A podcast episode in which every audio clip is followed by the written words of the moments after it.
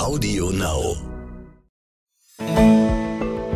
Geolino Spezial, der Wissenspodcast für junge Entdeckerinnen und Entdecker.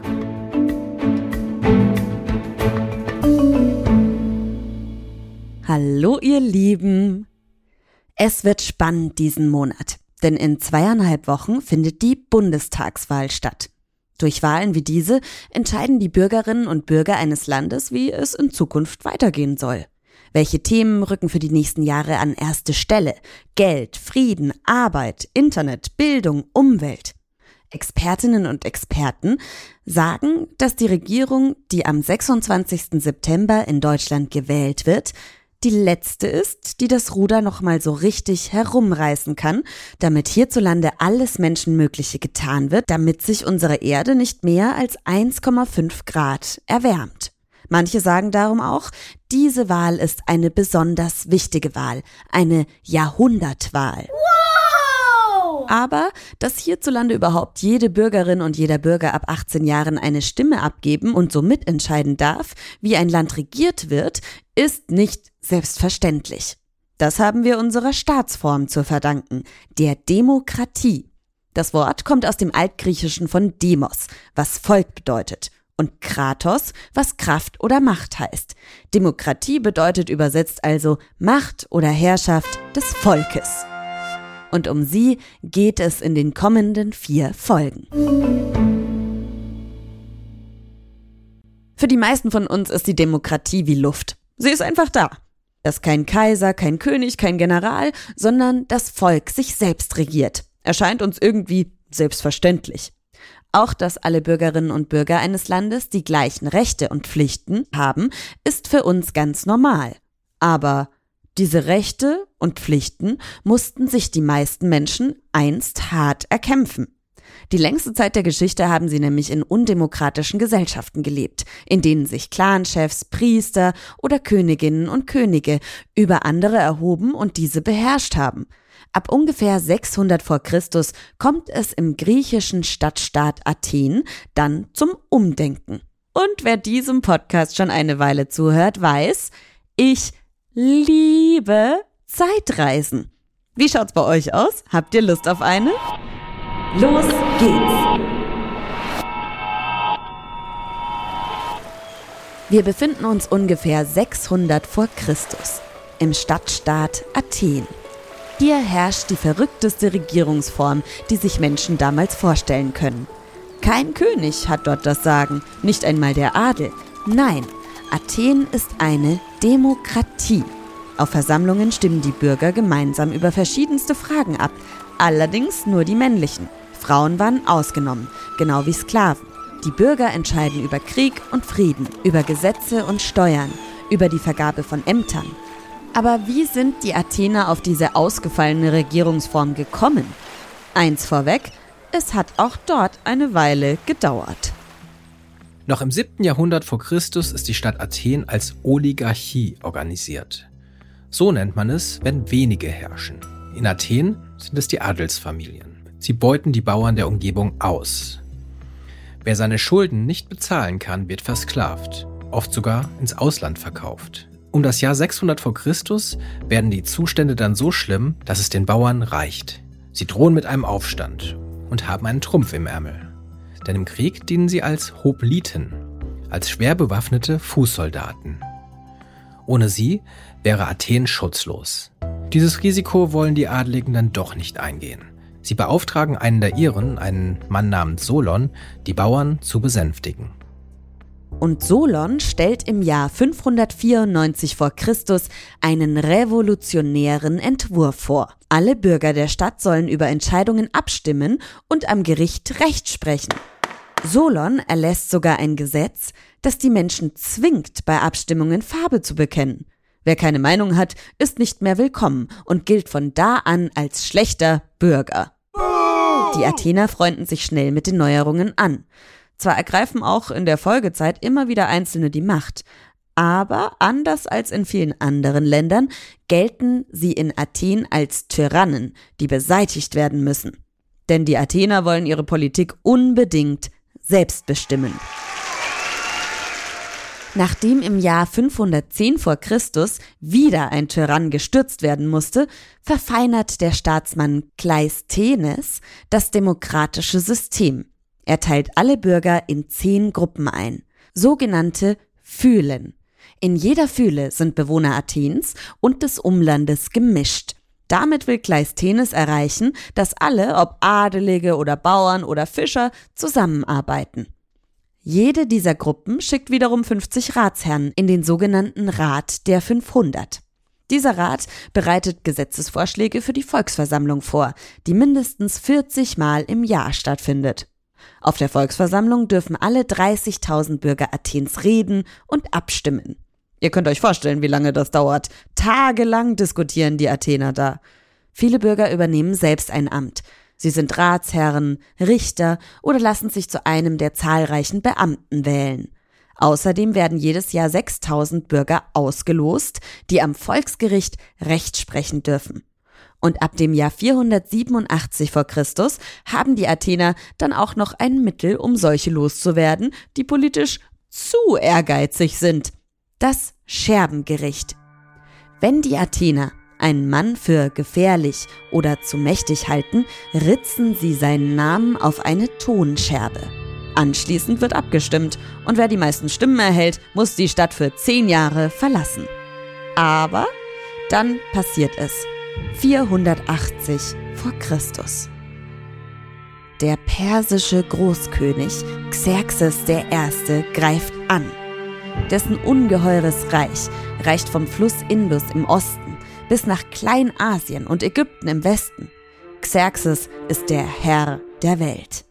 Ein aufbrausender Tyrann, der Niederlagen so sehr hasst, dass er sogar das Meer auspeitschen lässt, wenn es die Frechheit besitzt, ihn auf seinem Vormarsch zu behindern. 500 Schiffe hat der Eroberer zusammengezogen, um seine Feinde in Athen und Umgebung zu vernichten und dort die Macht an sich zu reißen. Die Athener müssen ihre Herrschaftsform, ihre Demokratie in einer abenteuerlichen Seeschlacht verteidigen, gemeinsam mit ein paar störrischen Kleinstaaten vom Ende der zivilisierten Welt. Zwei Kilometer vom Hafen Athens entfernt prallen die beiden Gegner aufeinander. Rudert, Männer! Jetzt geht es um alles! Donnernd hallt die Stimme von Heerführer Themistokles über die Schiffe hinweg. Sie übertönt das Rauschen des Windes und das Platschen der Wellen und treibt die Ruderer an, die sich mit voller Kraft in die Riemen legen. Wie ein tödlicher Hornissenschwarm schießen die rund 300 griechischen Kriegsschiffe, die Trieren, über das Wasser auf die Boote der Perser zu. Vorwärts, Männer! Mit gewaltigem Krachen treffen die Rammsporne der Trieren auf die Boote der Feinde. Unter den Persern bricht heilloses Chaos aus. Ein Schiff nach dem anderen wird durchbohrt und sinkt auf den Meeresgrund. Am Abend haben die Griechen die Schlacht von Salamis gewonnen. Es ist die Vorentscheidung im Krieg. Die Perser treten im nächsten Jahr zwar noch zu ein paar Kämpfen an, doch dann hat Xerxes genug. Der Großkönig zieht sich nach Persien zurück. Und Athen und seine Demokratie sind gerettet. Die Erfinder der Demokratie sind also die alten Griechen. Von ihnen übernehmen auch die alten Römer einige Elemente der Demokratie, als sie das antike Griechenland später erobern. Doch ab 27 vor Christus regiert in Rom wieder ein Kaiser und in den folgenden Jahrhunderten geht die Demokratie immer mehr zurück. Im Mittelalter regieren in Europa wieder Adelige, die ihren Untergebenen meist keine Mitbestimmungsrechte zugestehen. Aber spätestens im 18. Jahrhundert wird die Idee der Demokratie wiederbelebt und 1776 entsteht in den USA der erste moderne demokratische Staat. Bald darauf kämpfen auch in Europa Menschen für demokratische Ideen. Bis diese alle Wirklichkeit sind, dauert es aber noch bis ins 20. Jahrhundert. Auch in Deutschland. In Deutschland haben nach dem Ersten Weltkrieg zum ersten Mal gewählte Parteien das Sagen. Der Kaiser musste abdanken. Es entsteht die Weimarer Republik. Jetzt dürfen auch Frauen wählen und politisch mitbestimmen. Doch 1933 kommt Adolf Hitler an die Macht und herrscht als grausamer Diktator. Nach dem Zweiten Weltkrieg im Jahr 1949 wird Deutschland dann in vier Zonen aufgeteilt. 1949 wird in der Ostzone die Deutsche Demokratische Republik, kurz DDR, gegründet. Sie ist jedoch nur im Namen demokratisch. Freie und geheime Wahlen etwa gibt es nicht.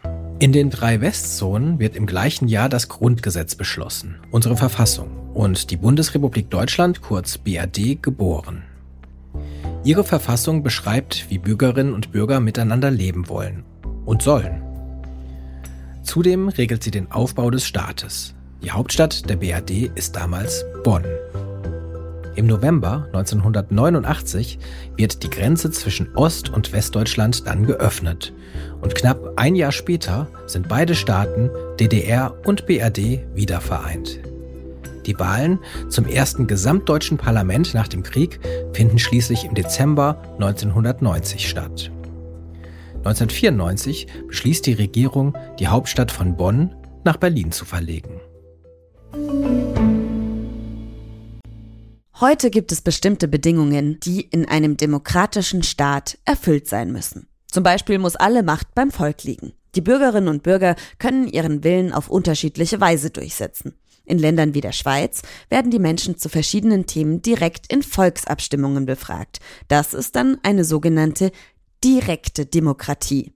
Hier in Deutschland wählen Bürgerinnen und Bürger dagegen Abgeordnete, also Politiker und Politikerinnen ihres Vertrauens, die stellvertretend für sie viele Entscheidungen treffen.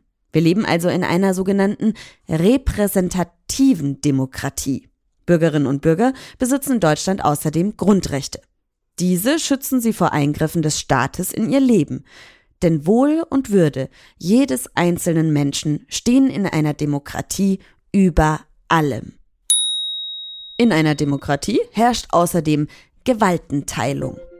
Gewaltenteilung bedeutet, niemand verfügt über alle Macht und setzt diese unkontrolliert ein. Die Staatsgewalt ist darum in drei Bereiche aufgeteilt, die sich gegenseitig auf die Finger schauen.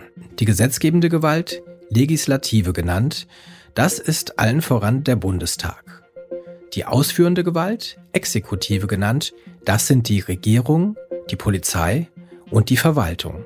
Und die rechtssprechende Gewalt, die sogenannte Judikative, das sind die Gerichte. In einer Demokratie können die Regierenden, derzeit noch die Kanzlerin und ihre Ministerinnen und Minister, zudem nicht schalten und walten, wie sie wollen.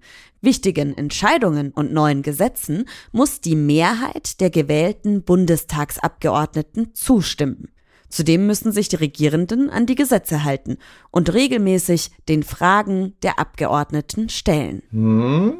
Vermuten die Abgeordneten schlimme Fehler der Regierung, kann ein Untersuchungsausschuss diese ganz genau unter die Lupe nehmen. Menschen mit ähnlichen politischen Meinungen oder Zielen schließen sich seit jeher zu Parteien zusammen, weil sie überzeugt davon sind, gemeinsam mehr zu erreichen. In einer Demokratie darf aber keine Partei alle Macht für sich beanspruchen. Es muss verschiedene Parteien geben, die unterschiedliche politische Meinungen und Ziele vertreten, damit Menschen bei der Wahl echte Wahlmöglichkeiten haben. Außerdem gehören auch politische Minderheiten in eine Demokratie. Sie müssen darum angehört und ernst genommen werden, vor allem die sogenannte Opposition. Das sind jene Parteien, die nicht regieren. Die Regierung soll schließlich die Interessen möglichst aller Bürgerinnen und Bürger vertreten. Natürlich gibt es auch in unserem Land Ungerechtigkeit. Und manche Menschen verlieren das Vertrauen in die Regierung, weil sie das Gefühl haben, sie werden nicht gehört und man kümmert sich nicht genug um ihre Interessen. Im weltweiten Vergleich leben wir aber in einem sehr demokratischen Land. Zu diesem Ergebnis kommt der Demokratieindex 2020. Dieser misst jedes Jahr, wie es um die Demokratie weltweit bestellt ist. Forschende bewerten dazu 167 Länder rund um den Globus. Sie schauen sich etwa an, ob die Menschen wirklich frei wählen dürfen, Frauen im Parlament sitzen oder Menschen ohne Angst vor Strafe ihre Meinung sagen können. Ihr jüngstes Ergebnis macht ganz schön nachdenklich. Vollständige Demokratien gibt es nämlich nur in 23 Ländern, darunter auch in Deutschland. Mehr als ein Drittel der Menschen auf unserer Welt aber lebt in undemokratischen Ländern, in denen sie von Herrschenden unterdrückt, ausgebeutet und auch getötet werden. In etlichen Staaten hat sich die Situation zuletzt noch verschlechtert. Am schlimmsten ist sie heute, laut den Forschenden, in Nordkorea und ausgerechnet der Demokratischen Republik Kongo. Also, Demokratie ist eben nicht wie Luft einfach da. Und wie gesagt ist Demokratie auch nicht allein Sache der Politikerinnen und Politiker, sondern jede und jeder kann und sollte sich ins politische und gesellschaftliche Leben einmischen. Denn ein Land ist nur dann wirklich demokratisch, wenn Prinzipien wie Meinungsfreiheit auch in Familie, Vereinen, Schulen oder Kirchengemeinden gelten. Ihr dürft zwar noch nicht wählen, weil ihr ja noch nicht 18 seid, aber es gibt viele Möglichkeiten, sich einzubringen, auch wenn ihr noch nicht volljährig seid. Zum Beispiel, indem ihr einen Familienrat gründet, indem ihr regelmäßig Familienthemen besprecht und darüber gemeinsam abstimmt. Ihr euch als Klassen- oder Schulsprecherinnen und Sprecher einbringt. Oder indem ihr in Parteien aktiv werdet.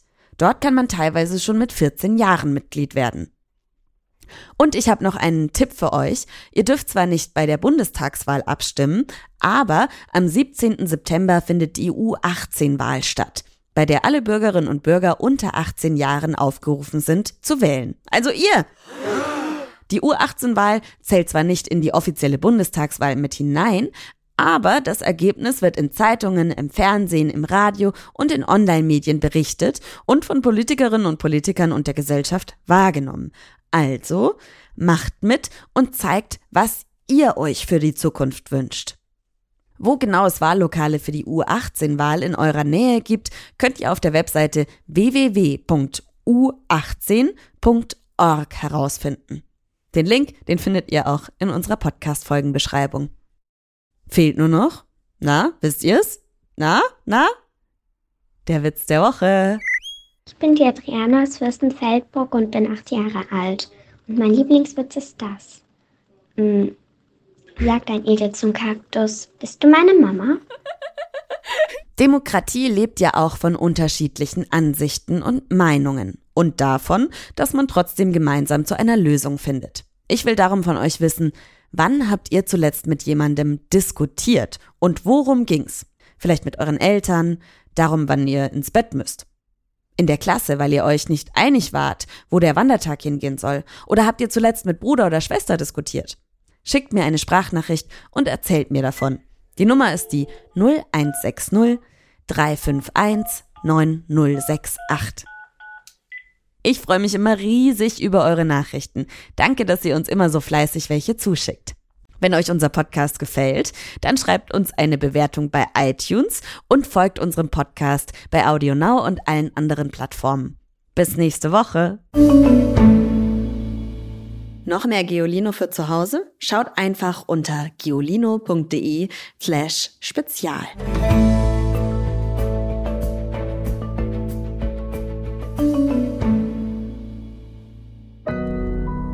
Audio Now.